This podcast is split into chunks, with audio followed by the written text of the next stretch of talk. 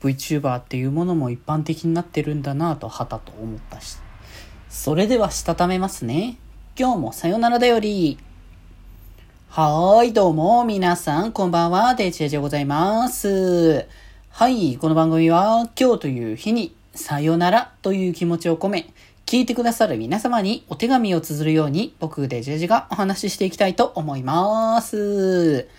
はい。ということでね、今日はなんかお、お外でまったりって感じで、今日はね、お出かけっていう感じでね、まあ、今日天気良かったしね、なんか、あのー、最近ほんとね、天気悪い日も、まあ、台風とかの影響で多かったからあれですけど、まあ、今日はもう本当にね、晴れていて気持ちがいいなって思う感じだったので、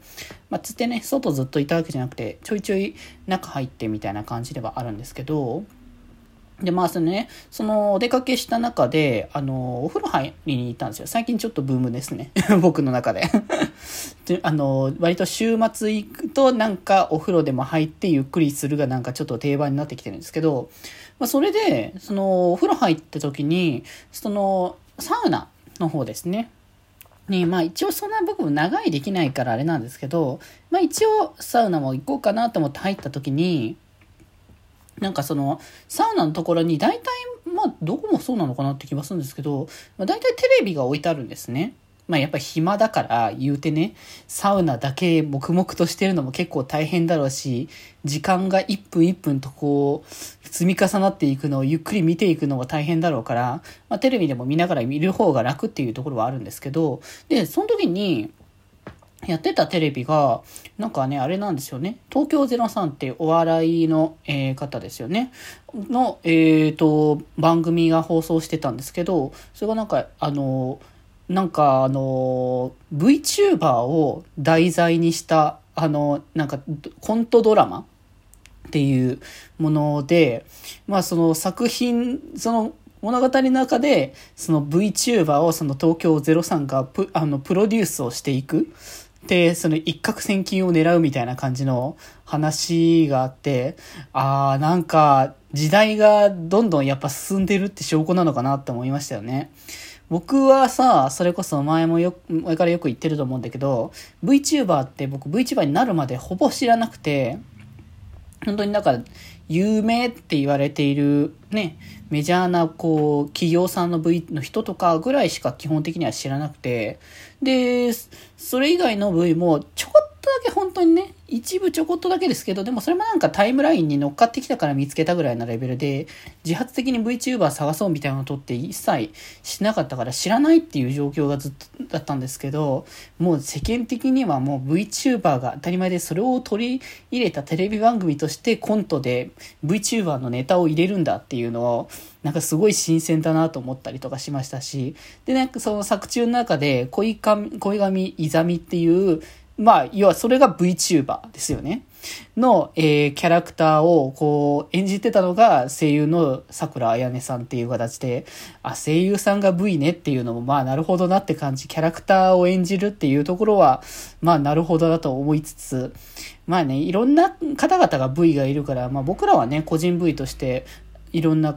こう、個人としての活動としてみんな楽しくやっているところにいるけど、まあ企業さんだったりとか、まあ本当にだから声優さんを活用した VTuber の方法、方向、方向とかも、まあ、なくはないからね、やってるところも実際あるわけだし、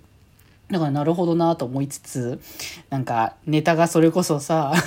その、その VTuber を、その、や、が、その前の VTuber を、その、桜彩さんが演じるキャラがやってて、で、それが、あの、一旦こう引退して、それでまた転生させるっていう流れとか なんかまあその詳しくね、あの、まあお風呂入ってってかそのね、サウナ行って出てみたいなことを繰り返して間にチラチラ見てただけだからあれだったんですけど、その、転生したというか、その引退した理由が、なんか恋人がバレて あの、炎上したみたいな感じの流れとか、ね、あの、100万人突破している VTuber だったみたいな話とか、まあ、なんか、いろいろこう、盛り込んでるな、みたいな感じの情勢っぽくて